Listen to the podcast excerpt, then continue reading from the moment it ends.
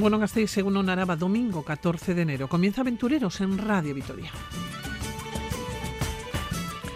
Viajamos por Islandia, saltamos el charco y nos vamos a Guatemala. Finalizamos con un viaje en moto que nos lleva a las Islas Orcadas y termina en la Elefantentreffen, la concentración motera más dura de Europa. Comenzamos.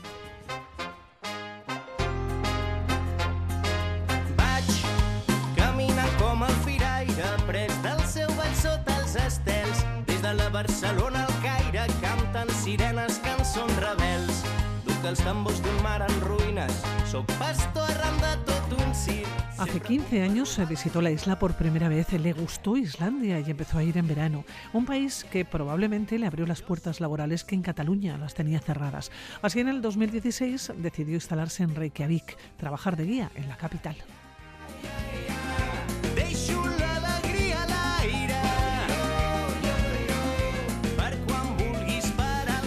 Y hace unos meses publicaba Islandia, la isla del viento, un libro donde nos acerca el carácter de los islandeses que viven y sobreviven en un entorno espectacular, pero de una dureza extrema.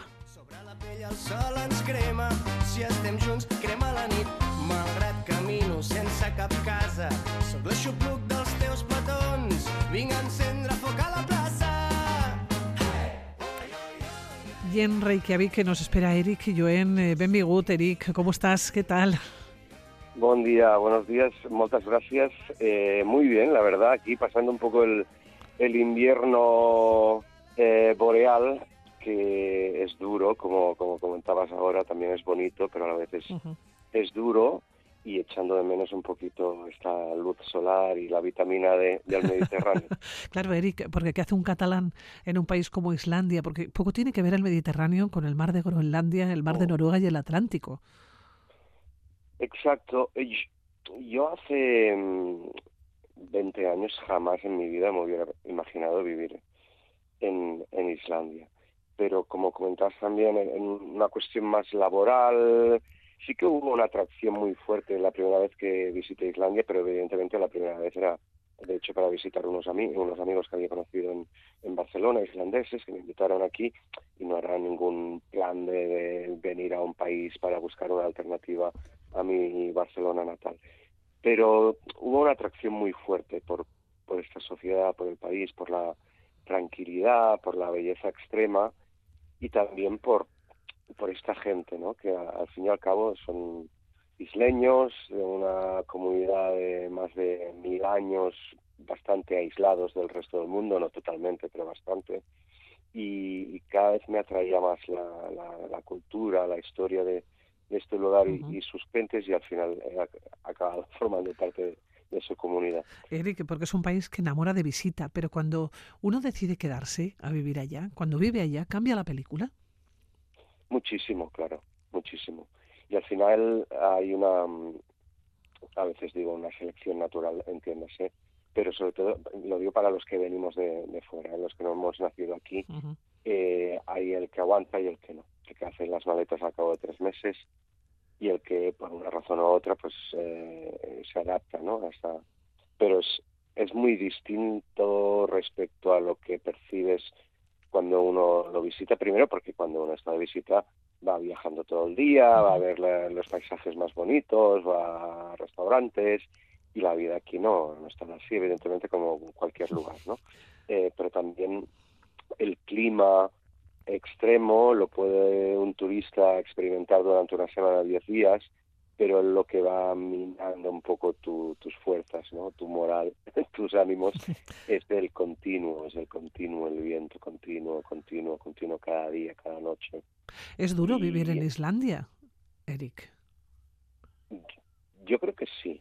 Es decir, por estos factores que, que comentaba. ¿eh? Sí, El estabas hablando clima- del viento, ¿no? Que, que- que da nombre a tu libro, además. Sí, sí, porque es el elemento que casi cada día está presente, ¿no? Más que la lava o el hielo, eh, que también podemos referirnos a la, isla como la isla del, hielo y, la lava, pero no, vemos eh, un volcán o un glaciar cada día, ¿no? Lo que casi cada día eh, sentimos es el, el viento. Pero es duro en este sentido vivir aquí, por la oscuridad del invierno, después las 24 horas de, sol de los tres meses del, del verano o de, de luz solar, y también por las tormentas, etcétera. Y por otra parte, eh, es agradable vivir aquí porque es un país muy tranquilo, con buenas oportunidades laborales en determinados sectores, no, en todos, pero es una vida más, más tranquila, más segura. Eh, bueno, hay, hay que poner la balanza y ver qué a uno que le compensa más. Eric, ahora mismo, que estamos en enero, eh, ¿qué temperatura podéis tener allá?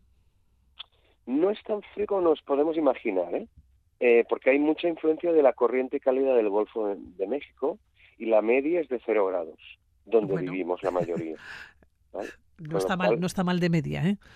No, es, es, es, frío, pero como estamos muy cerquita, estamos claro en el paralelo eh, 64, 63-64, en la zona del sur de Islandia, con lo cual eh, tendría que haber temperaturas más extremas. Pero siempre lo normal es de menos 3 a más 3, más o menos. Depende del viento de donde sople, te va a llover, te va a nevar, y podemos llegar a menos 20, pero es muy, muy, muy raro, digamos, muy, muy pocas veces un clima extremo, de dureza extrema, lo, lo, denominas ¿no? en varias ocasiones. Yo no sé si tenemos idealizado este país, ¿no? pensamos que posee un buen nivel mm. económico, en el que creemos también que se vive muy bien, pero no sé si somos excesivamente realistas. Yo creo que hay una doble intención. El sur busca un ejemplo en el norte, una referencia, e Islandia, que el norte me refiero a Escandinavia, ¿no? Eh, lo tenemos muy idealizado en el, en el sur de, Europa. Y e Islandia, al ser un país, una comunidad tan pequeña que históricamente había sido muy pobre, y, a veces detecto como un complejo de inferioridad respecto a los otros países nórdicos. Y claro, esta idea de que en el sur te vean como un ejemplo refuerza tu propia narrativa y se impulsa esta misma narrativa desde aquí. Es decir, hay muchas notas de prensa oficiales, muchos artículos que hablan de Islandia como un referente en determinados sectores. Pero siempre Islandia es un ejemplo para el mundo en, la narrativa aquí en Islandia. Sí, a nivel económico y a nivel político. Político, económico, medioambiental, durante el COVID, eh, en cuestiones de lengua, que hay cosas que seguramente que sí que son interesantes, ¿eh? Pero siempre esta narrativa, por ejemplo, cuando hablamos de eh, cuestiones políticas o sociales. Islandia, durante el 15M, se vio como un referente. Yo siempre digo, si es que en, en el Estado o en el sur de Europa en general, las protestas son diarias. Los que tendrían que de alguna forma ver eh, como referencia a alguien sería seguramente el norte respecto a las luchas que, sociales y políticas que hay en el sur de Europa. Y en cambio en el sur de Europa, a la primera de cambio ya, Islandia es el referente, ¿no? Evidentemente hubo aquí unas protestas por la bancarrota en 2008, un cambio de gobierno, un, proceso de, protestas, pero curiosamente aquí nunca se habló del sur como referencia, cuando, como sabemos, en la mayoría de ciudades hay, hay, hay protestas casi cada día ¿no? en, el sur y hay movimientos sociales con mucha tradición. Y esto, bueno, es, yo creo que es la necesidad que tenemos de, tener este referente y aquí también les, va un poco bien porque a todos les gusta, a todos nos gusta, ¿no? Que nos vean como referente. Claro, bueno, tú eres periodista, guía turístico, eres escritor. Claro, cuando llegamos allá, ¿qué enseñas de Islandia? ¿Y qué sensaciones se quedan en, los viajeros? Y también quién viaja, ¿no? Allá. Es un trabajo muy muy bonito. Eh, más allá de ser una alternativa a mi vocación periodística, eh, es un trabajo realmente muy muy agradable porque Islandia es eh, preciosa de presentar ¿no? a, los que la pisan por primera vez y su parte más dura también, ¿no? Porque yo siempre les digo, cuando hace muy mal tiempo, esta es la Islandia de verdad, ¿no? Tenemos la suerte de que hoy mm, tenemos mal tiempo y así vais a entender de la grandeza de esta nación que es haber sobrevivido durante más de mil años en estas condiciones. yo, normalmente, últimamente hago tours de, un día, pues viajo por el sur, por, la, por las tierras del sur, la famosa playa negra reiniciara, la playa de los diamantes, la zona de los glaciares y los grandes volcanes del sur como el Katla o el Eyjafjallajökull, el famoso Círculo Dorado, con los geysers, las cascadas y la zona de las placas tectónicas, porque Islandia está formada por dos placas tectónicas que se separan. Y después las penínsulas, ¿no? Toda la península de Reykjavik, que es donde está habiendo la actividad volcánica en los últimos dos años y medio, y después la península de Snæfellsnes, eh, que es realmente preciosa y poco visitada, está al, al noreste de Reykjavik, de unas dos horas, y es donde Julio Verne, Jules Verne, situó el, inicio del, viaje al centro de la Tierra, en la ficción, evidentemente, pero ahí hay el volcán que en la ficción es la entrada al centro de la Tierra. Entonces, son, todo lo que sería el sur y el oeste de la isla es lo que yo conozco más porque es donde vivo y donde en la mayoría de ocasiones llevo a mis clientes. Los viajeros, ¿qué te dicen? ¿Qué sensaciones? Eh, no sé si quedan con esa imagen utópica del país o con esa imagen de una sociedad perfecta. ¿Se quedan con ello?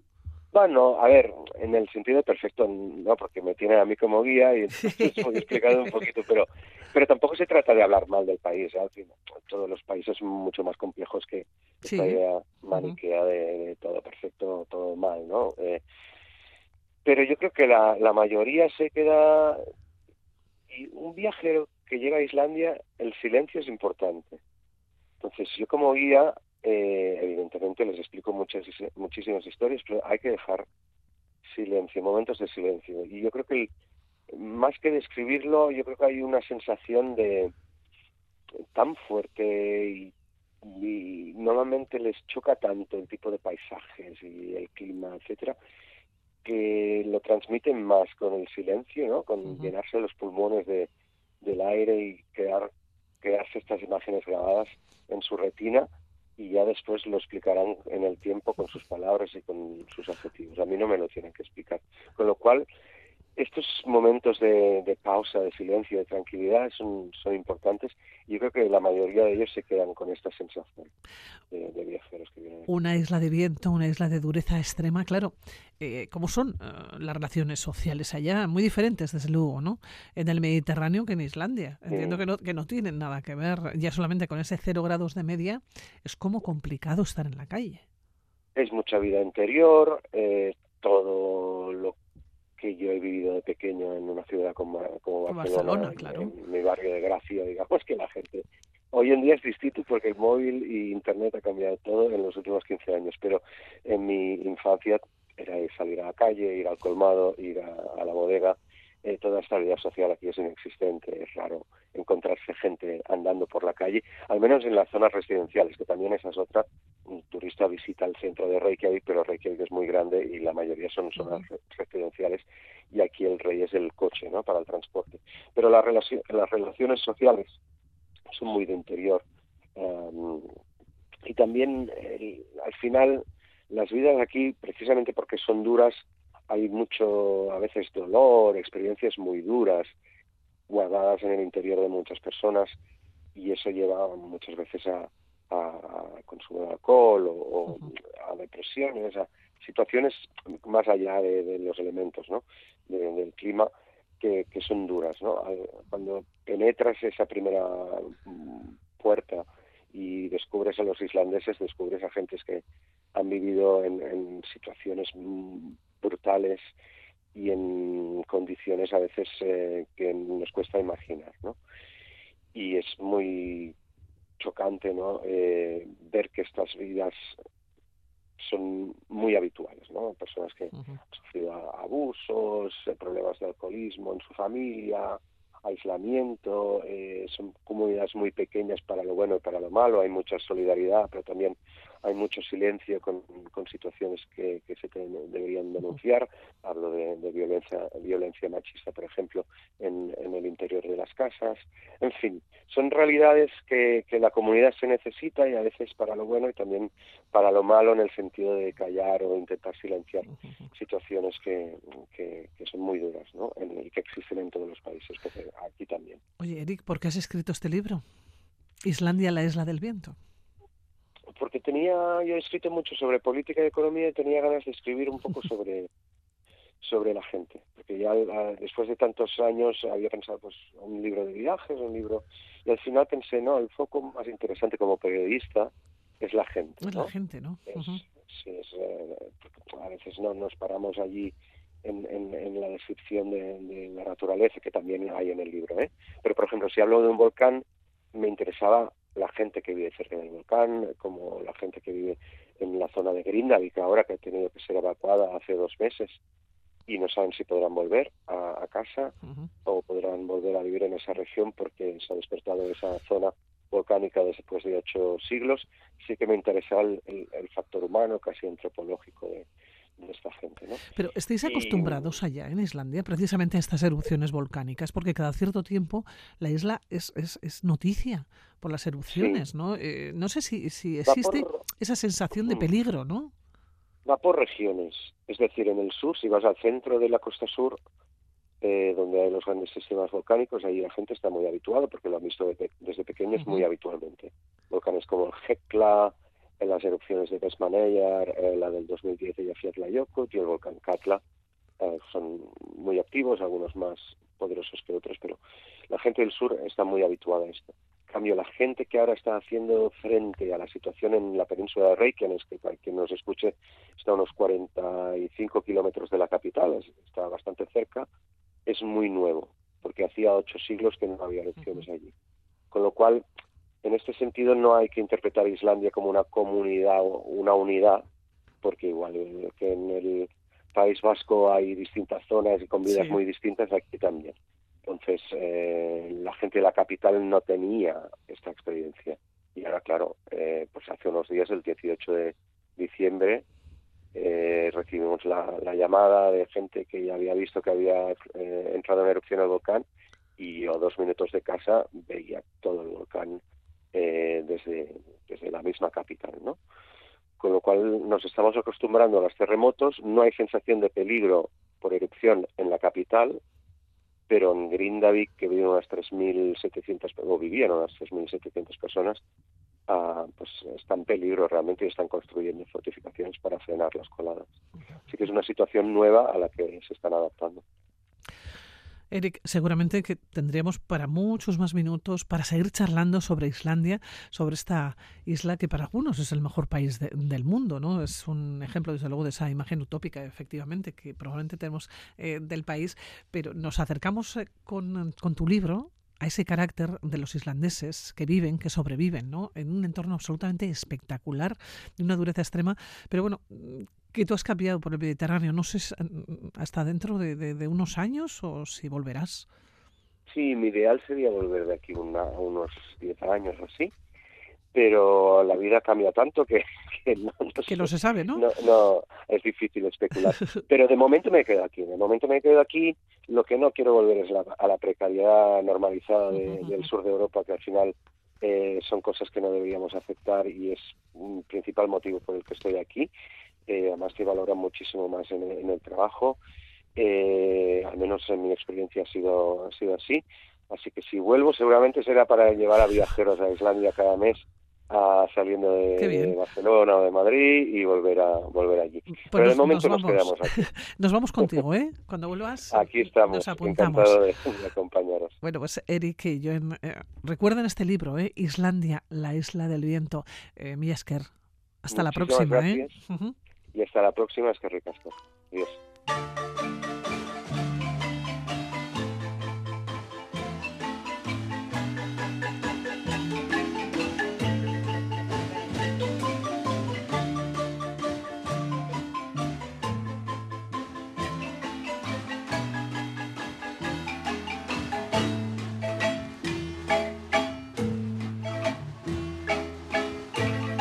Guatemala es un país con una gran historia y cultura que hay que conocer para entender eh, cómo es la vida en el país.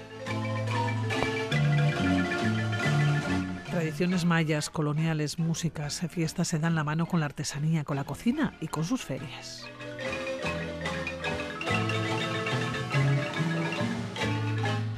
Un país eh, con una naturaleza que ha sido muy generosa con él y nos ofrece una variedad de paisajes de altiplano, franjas costeras que miran al Pacífico, pero también miran al Mar Caribe.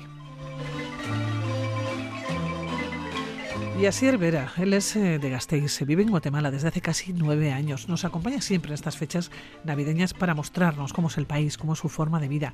Asier, ¿cómo estás? Bienvenido de nuevo pues un placer estar a Radio Victoria y Aventureros. El año ¿eh? en Radio Victoria, ¿dónde mejor?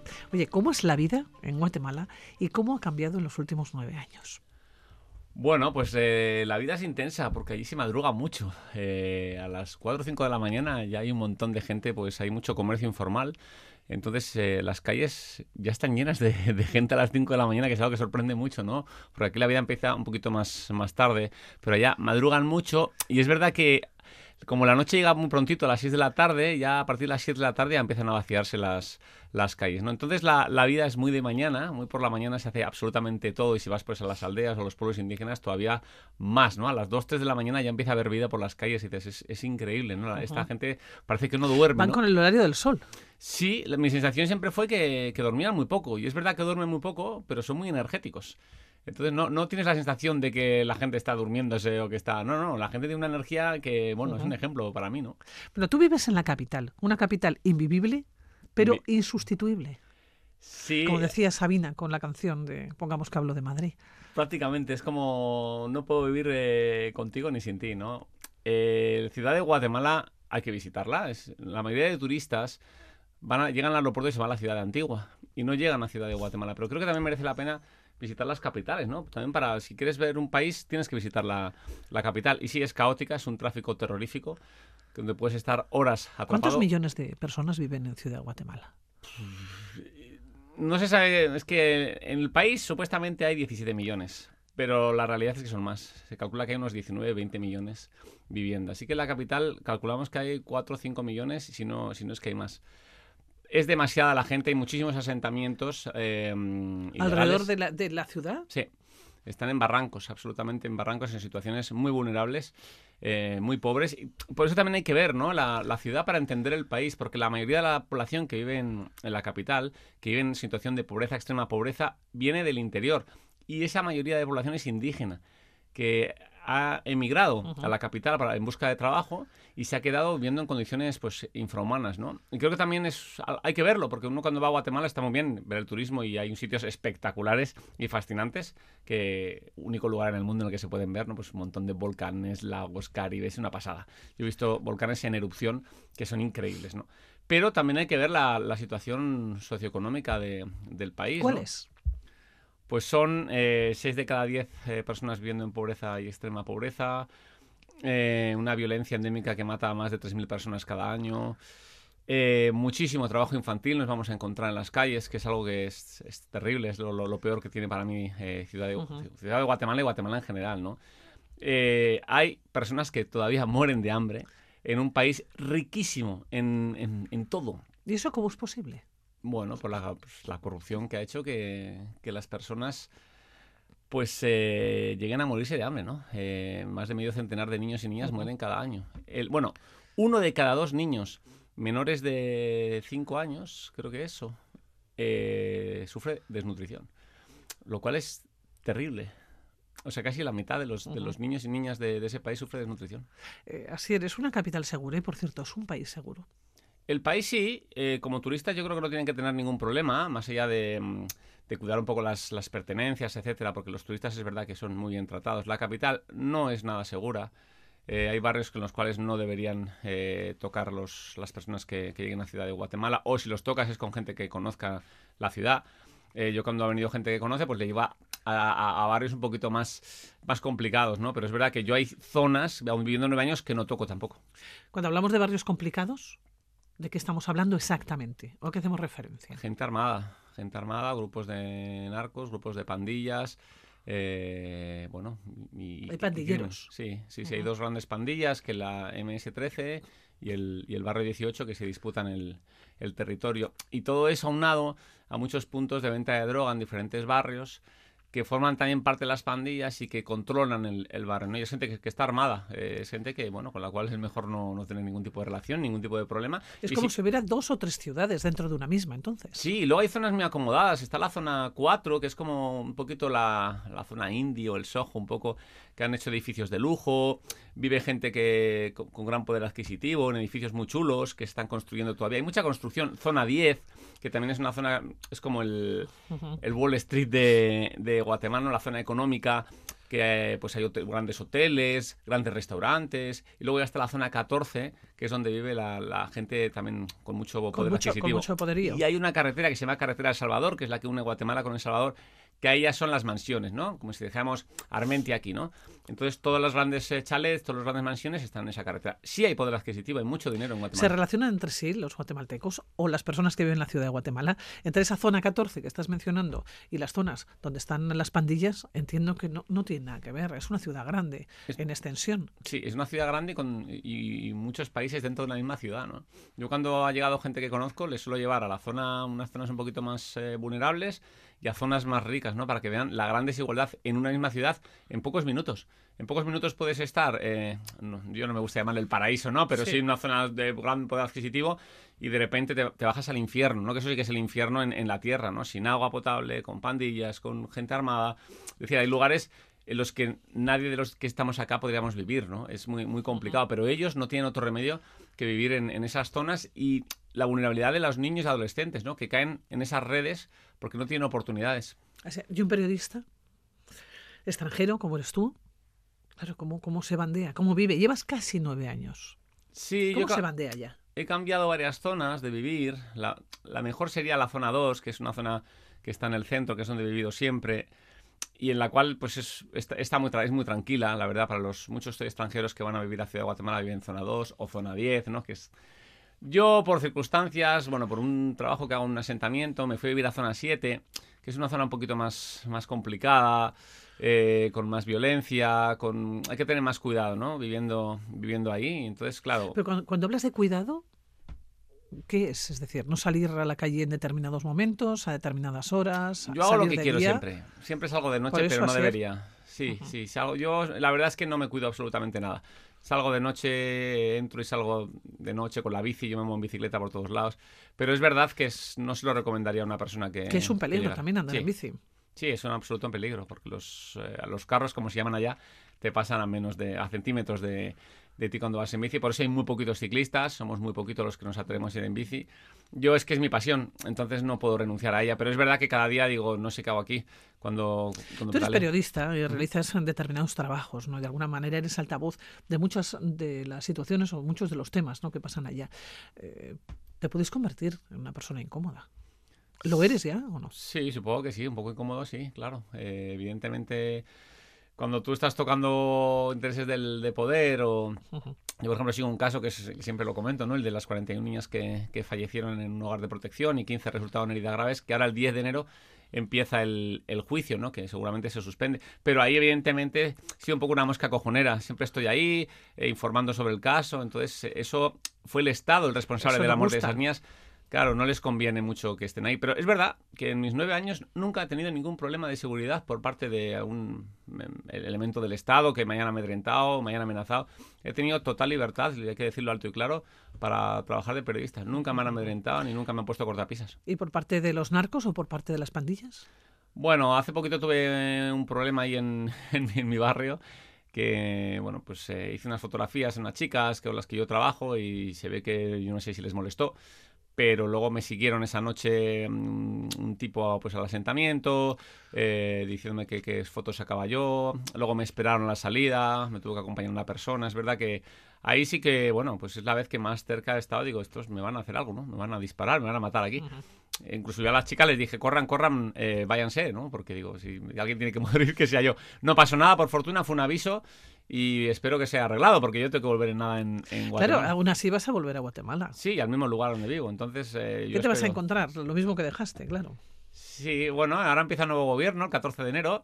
Eh, Bernardo Arevalo, un socialdemócrata, es la esperanza de, muchísima gente. No lo quieren dejar gobernar, ha habido muchas eh, zancadillas para ello. Han, ilegalizado su partido, quieren meterlo en la cárcel. Hay una fiscalía que, que pretende que no haya un cambio en Guatemala, ¿no? Y por fin hay una, un halo de esperanza y yo voy ilusionado porque espero que este nuevo gobierno, al cual, pues al futuro presidente que le, entrevisté días antes de venir aquí a Guatemala, pues a mí también me da un poquito de, esperanza, ¿no? Que yo no puedo votar porque pues soy ciudadano de acá, soy ciudadano vasco, pero eh, yo también tengo un poquito de esperanza a nivel personal de que empiece a haber un poquito de cambio. Un poquito de cambio que quizás interfiera de alguna manera, ¿no? O afecte al costo de la vida en Guatemala. Es carísimo. Eh, es exageradamente caro. Los precios son elevadísimos de la comida. Yo mm, no sé cómo lo hace la gente con familia. Yo vivo solo y para mí es carísimo. Pues la gente que tiene 3, 4, 5, 6 hijos, porque tiene muchísimos hijos. Entiendo que relacionado con el sueldo que, les pagan, ¿no? O pues que tienen. El sueldo ¿eh? medio son, no sé, 250 euros. Al cambio. Sí, es, es, carísimo el, todo, el, todo el precio. La vivienda, eh, por esa falta de vivienda que hay, viven en asentamientos, ¿no? Eh, lugares subalquilados, sin agua potable, a veces sin electricidad, lugares muy pobres, porque es imposible eh, comprar o alquilar una vivienda con esos sueldos. ¿Se vive mejor fuera de Ciudad de Guatemala? Sí, sin duda. Sí, sí, es otra. ¿En las zonas rurales o en otras ciudades? Sí, es, otro, es otra forma de, vida, menos estrés, es más seguro, hay más comunidad, se ayudan más entre ellos. Eh, bueno, las comunidades indígenas pues tienen, tienen una idiosincrasia diferente a la que hay en la, en la capital, ¿no? Eh, culturalmente más rico, eh, gastronómicamente más, más delicioso, porque es otro es, otra dimensión, ¿no? Es el, país verdadero es indígena, es que Guatemala es indígena. Ya la ciudad, pues bueno, pues se ha convertido en un caos y tendrán que reordenarla en algún momento. Pero claro, tú te vas a todos los pueblecitos que están alrededor del lago de Atitlán, que son de una belleza increíble, rodeado de, volcanes, ¿no? Eh, bueno, pues ahí todavía está la esencia, la esencia de Guatemala, ¿no? Petén, que me gusta mucho, toda la zona maya, pues es, es precioso. Teniendo en cuenta que hablamos de un país que tiene un clima muy, pero que muy agradable, ¿no? Sí, yo una de las razones por las cuales me mudé, le llaman el país de la eterna primavera. Es primavera siempre, 25, 30 grados, es perfecto para, para Son temperaturas, además, yo creo que muy estables, ¿no? Sí, hay una época de lluvias. excesivamente. Hay una época de lluvias que, bueno, se pone complicada, sobre todo el tránsito en la ciudad, te puedes imaginar, con los miles de coches, pues esas lluvias torrenciales se paraliza, se paraliza la ciudad, pero bueno, ya hemos aprendido a vivir con, con la lluvia. Y es necesaria la, lluvia, ¿no? por eso es tan verde. Es un país muy verde, donde hay muchos cultivos y es gracias a la lluvia, así que siempre será bienvenida. Oye, si llegamos hasta Guatemala, ¿dónde tenemos que ir a parar? Tú dices Ciudad de Guatemala, por lo menos, mm, no sé, un par de días. Una noche. una, una noche, con esa fotografía que nos has puesto, claro, y sobre todo en el sector 14. Sí, zona 10, viviendo por ahí un hotelito en zona 10, o, quizá uno en zona 1, que también es bonito, algún hotelito así, pero yo una noche, máximo dos, le daría a Ciudad de Guatemala. Luego nos moveríamos para la antigua. Eh, de ahí pues, puede ser base para subir el volcán de Pacaya, que es una preciosidad, se puede subir estando, no hace falta estar súper mega en forma. Un volcán que hay que subir es el volcán de Acatenango, que se ve el volcán Pero sería más complicado. Sí, es un poco más complicado, pero aquí somos muy montañeros y montañeras, así que nadie va a tener ninguna complicación en, subirlo, ¿no? Duermes arriba y esa noche ves la, erupción del volcán de fuego. Es impresionante y, el resto de volcanes se ve desde ahí arriba, es que es una pasada las vistas. Yo solamente he subido una vez y no lo olvidaré jamás. O sea, mi tienda de campaña se movía cuando explotaba el, volcán de fuego. en tienda de campaña nos aconsejas viajar. No, no, eso es cuando... Eso, solo Asier. Sí, no, eso fue cuando fuimos al, ¿no? al volcán. Ahora han hecho unas cabañitas, porque todo se moderniza. Han hecho unas cabañas arriba que debe ser una preciosidad. Yo todavía no las he visto, donde, bueno, un poquito más caro. No, donde está la tienda de campaña, ¿para qué va a ser una cabañita? A mí me gusta más, Así es, más natural. Pero yo no recomendaría el viaje en tienda de campaña por Guatemala. ¿eh? Yo lo que haría es eh, hotelitos por, la inseguridad, porque en todos los puntos hay un poco de inseguridad, entonces tampoco es cuestión de, bueno, de jugarnos la, la aventura. Guatemala hay que tener un poquito de cuidado por la noche, en cualquier lado en el que estemos, entonces es mejor un hotelito, que son baratos, por 12 euros eh, tranquilamente, 10 euros puedes dormir en tu habitación y a ver, hotelitos muy humildes, pero que están muy bien. O sea, para pasar la noche está perfecto. Así, la primera pregunta era, ¿cómo ha cambiado Guatemala, lo que tú conoces de Guatemala, en los últimos nueve años? Pues ¿Cómo dirías? De esa primera impresión que te dio que decidiste quedarte, ahora cuando te has vuelto. Yo es que después de toda la época del COVID, yo creo que cambió mucho la gente. Se volvió un poquito más seria, se volvió un poquito menos alegre, más tensión. Eh, más caos. En la, yo hablo de la capital, que es donde vivo.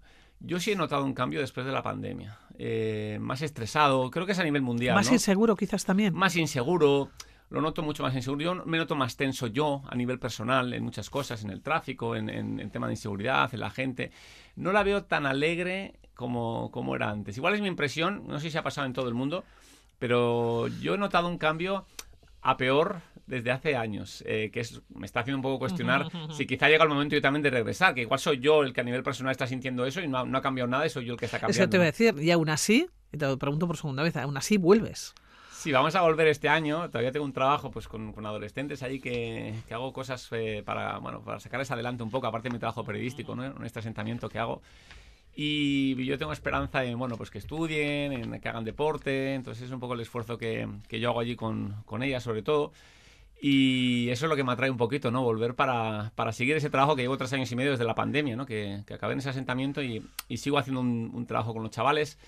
Y eso me empuja un poquito a, a ir, ¿no? Aparte del todo el caso del hogar seguro, que todavía no ha habido justicia, y también quiero ir. Y este cambio político que empieza el 14 de enero. Y a seguir contándolo aquí.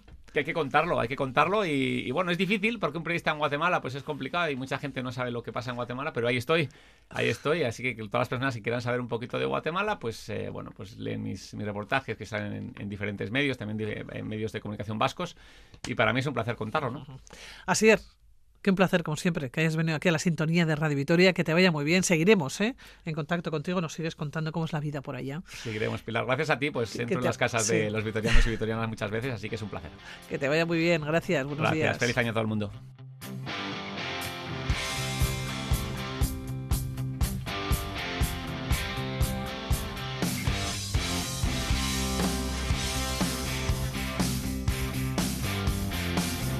Y están preparando las motos para salir dentro de una semana a su tradicional viaje invernal por Europa. Un destino final, Elefantentreffen, en Baviera, a escasos kilómetros de Austria y República Checa.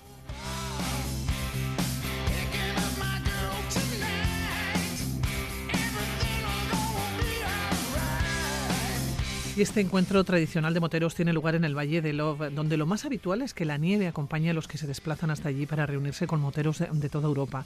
Un evento que comenzó en 1956, que año tras año se repite a finales de enero o a principios de febrero. Hablamos de una de las concentraciones más duras de Europa por las condiciones climáticas que se dan en pleno invierno.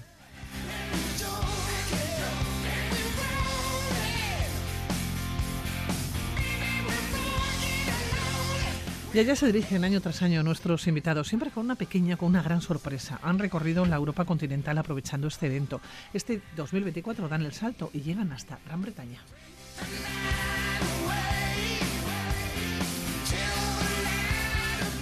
Juan Carlos Uso y Alfredo Díaz, ¿cómo estáis? Bienvenidos Hola, de nuevo aquí a Aventureros. ¿Qué tal? Muy bien. ¿Todo preparado ya, Alfredo? Ya casi, casi preparado ya. Ya esta semanita que nos queda la que viene, ya ultimar todos los detalles y adelante. Juan Carlos, lo último que vas a meter, no sé si decir en la maleta o por lo menos en, en el baúl que lleváis en la moto, ¿qué va a ser? Pues lo último será algo de comida para el día y, y poco más. Lo demás estará todo ya preparado. Uh -huh. mm. Salís el 20 de enero, cogéis un ferry y ponéis rumbo a Portsmouth. El destino es Edimburgo, la capital escocesa. Oye, ¿por qué este año con ferry incluido? Porque ya la Europa continental os la conocéis prácticamente toda. Así ya lo es. tenemos. Bueno, pues eh, mmm, como queríamos ir a Escocia, a las Islas Orcadas, que están al norte de Escocia, y nos salía más barato ir en ferry que por carretera por Francia, y sin contar el, el Eurotúnel que también tiene su coste, uh -huh. pues por eso en ferry. Mm. ¿Por qué Inglaterra? ¿O por qué Gran Bretaña? En este caso llegáis a Escocia. Ya nos tocaba, hemos estado Dan ya mucho ¿no? ya, uh -huh. y vamos a cruzar ya, por lo menos hacer todo Reino Unido. También la intención mía es de, bueno, pues de los dos, pero subir a lo de las Islas Orcadas, arriba en Escocia, que hay una base naval militar allí, que allí en la Primera y Segunda Guerra Mundial se lió bastante, uh -huh. bastante gorda y por ver aquello. Y que bueno, que toda la zona de Escocia tiene que ser espectacular. Impresionante. Oye, eh, Juan Carlos, el recorrido. Os montáis en el ferry. Uh -huh. ¿Hasta Llega, dónde llegáis? Llegamos a Portsmouth el día 21 de la noche y luego el día 22 ya pues eh, subiremos hasta Edimburgo haciendo alguna parada para ver alguna cosa que tenemos pendiente. ¿Qué tenéis pendiente, Juan Carlos? Pues tenemos pendiente, pues, es una tontería nuestra. Eh, tenemos pendiente parar en, en, en, una casa que, que está a orillas del, Tames, de, del Támesis, en la campiña inglesa, que es, en, es, la casa en la que se fotografió la primera portada del, del disco de, de, Black Sabbath, que es un disco icónico. Es una portada, bueno, bastante llamativa, con una, una mujer, una bruja, con un bosque tenebroso y demás. Y queremos hacernos una foto ahí. Tenemos uh -huh. ese caprichito. A unos 75 kilómetros aproximadamente de Londres, Sí, ¿no? eso es. Uh -huh. ¿Cómo vais a andar por esas carreteras? Malamente. Tendremos que ir justo cuando lleguemos, porque claro, ahora es todo por la izquierda. Y claro, las rotondas hay que tomarlas por la izquierda y hay que nos tendremos que ir acostumbrando a pocos. ¿Es la primera vez? Eh, yo ya he andado, yo sí. he estado en Edimburgo, pero en coche.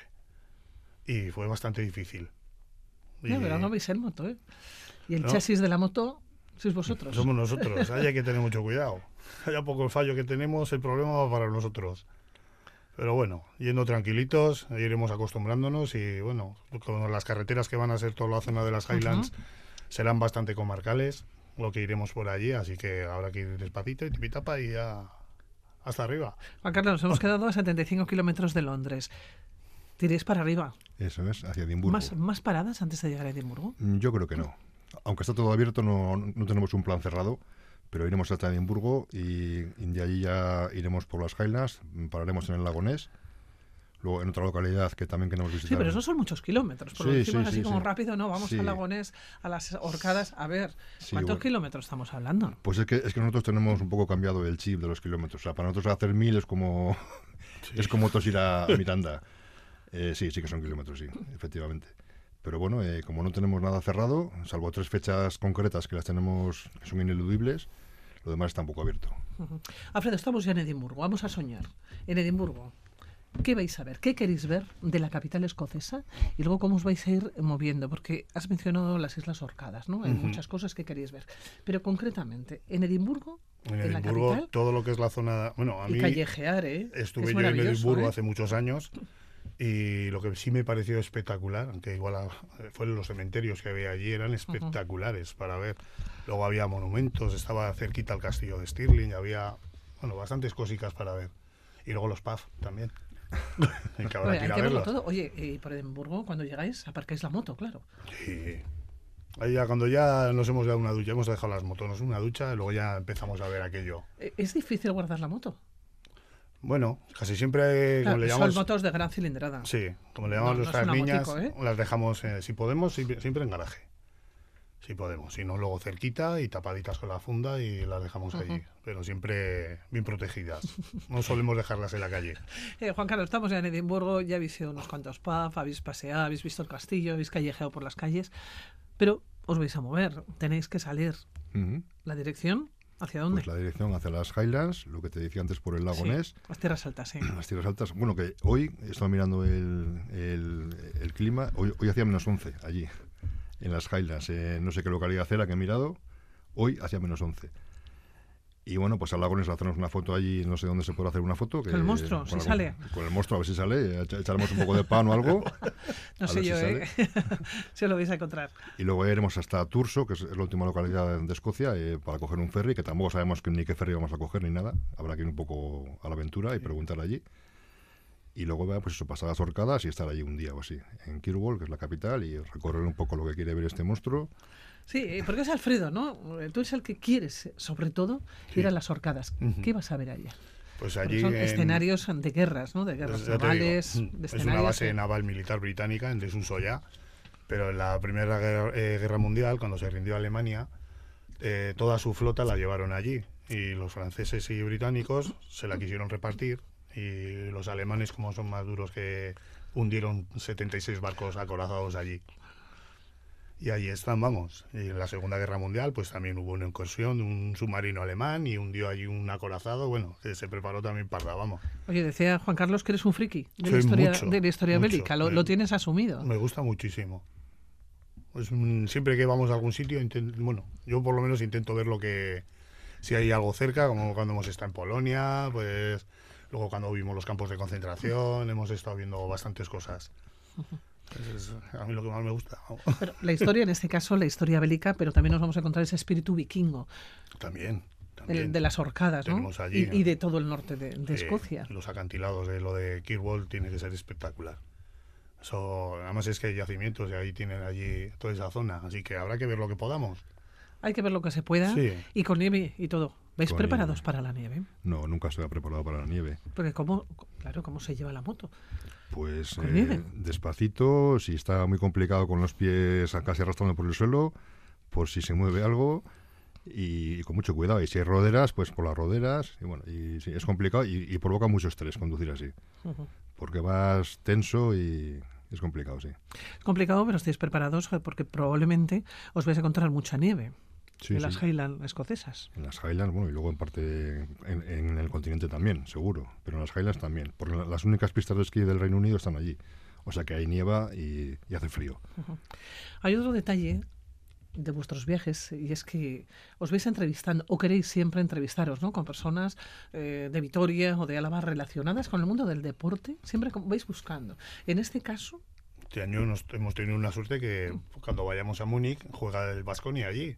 Y vais a verlo. Y vamos a ver el Pero partido. todavía, bueno, todavía no hemos llegado a Múnich, porque no hemos pasado la Europa continental. Que corres pero mucho. es muy curioso, Ah. has corrido, Sí. pero fíjate, eh, mencionaba que os vais a entrevistar o vais a charlar eh, con personas de Vitoria, pero también eh, sois muy mitómanos.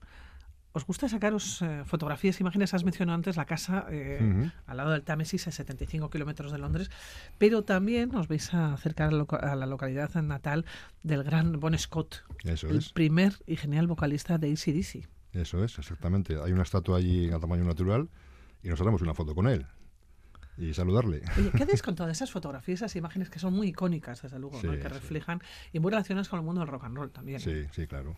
Mm, no- Nosotros somos moto y rock and roll y cerveza. Y. A ver, son las tres características que Sí, se somos, cumplen, sí, ¿no? somos, somos de manual, sí. Sí, sí.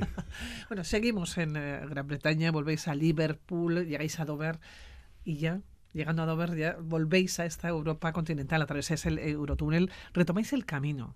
¿No. Juan Carlos? Porque bueno, hay que llegar. Vuestro objetivo final, decíamos al comienzo, es Elefante en Treffen.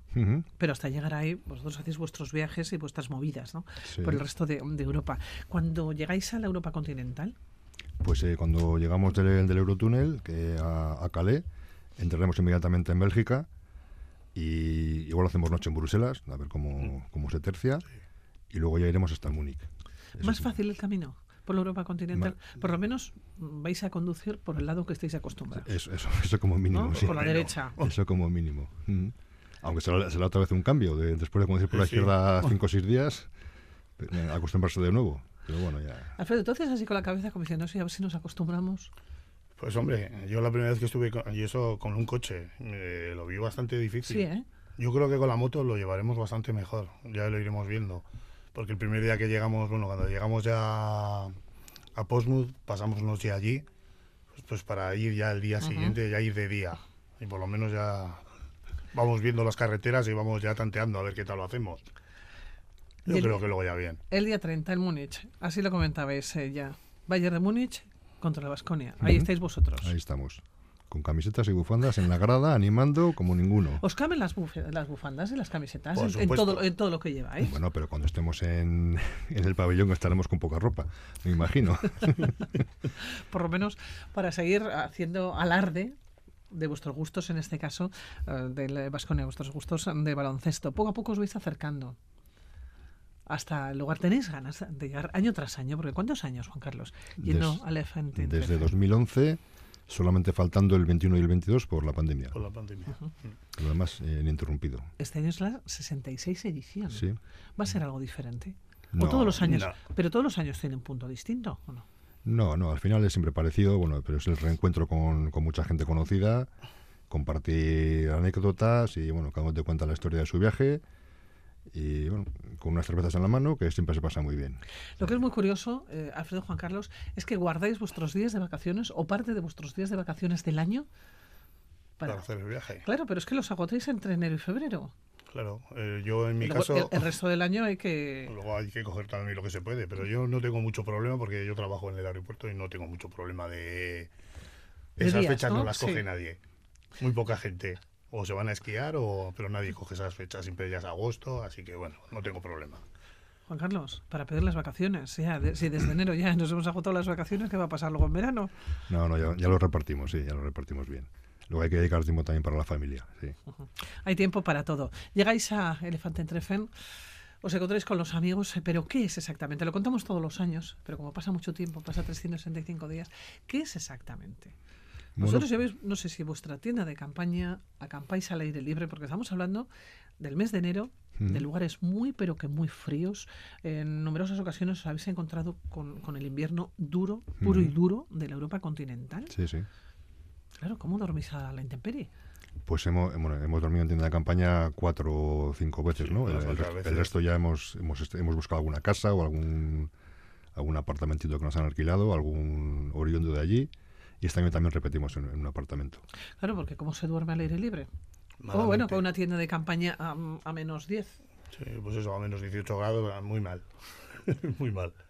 Tienes, tienes que ir dormir, bueno, duermes con la ropa, con el saco, vamos, que te, te arrimas a todo. Y ya el año aquel que nos tocó lloviendo, que nos entró agua en la Sí, tienda sí. por medio... Vamos, que fue un año más que dijimos que no volvíamos más y mira. Y, y seguís, eh, bueno, son miles de anécdotas probablemente las que Sí. podréis eh, contar, más anécdotas que vais a vivir ¿no? en este viaje que está a punto de, de- de comenzar el próximo 20 mm, de enero. ¿Qué es lo que más teméis, Juan Carlos? Jo, pues el... Quizás que se rompa la moto, quiero decir, o, o alguna alguna avería ¿no? que os impida a mitad de camino continuar, porque ya si la avería es a la vuelta, bueno, por lo menos habéis disfrutado ya y ya traerán la moto, ¿no? Ya podéis venir en otro en otro medio Eso es. o por otro medio. Bueno, el tema de las averías, eh, siempre hemos tenido alguna avería que se ha podido subsanar.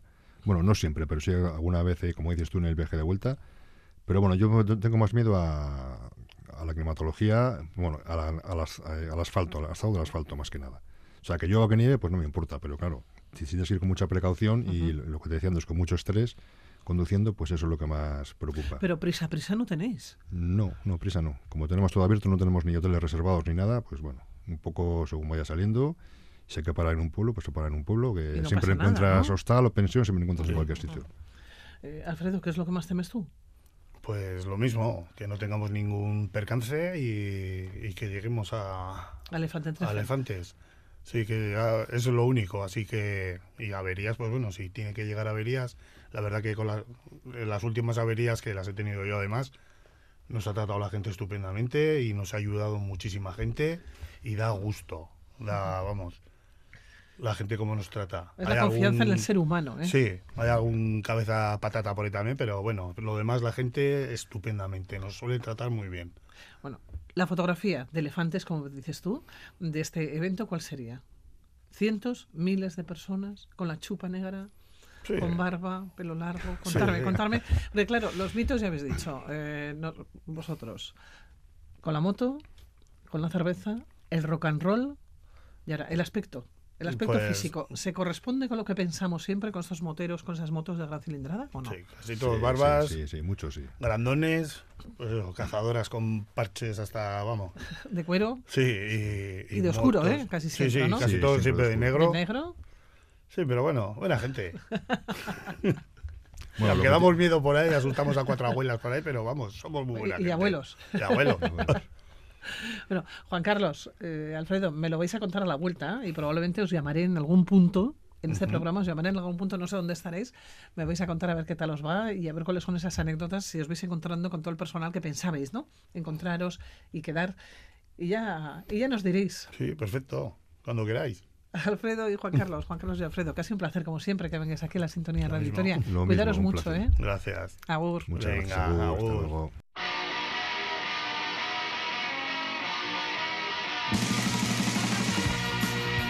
Con la música de Meatloaf y de Cher nos vamos. Volvemos la próxima semana con más aventura. Agur.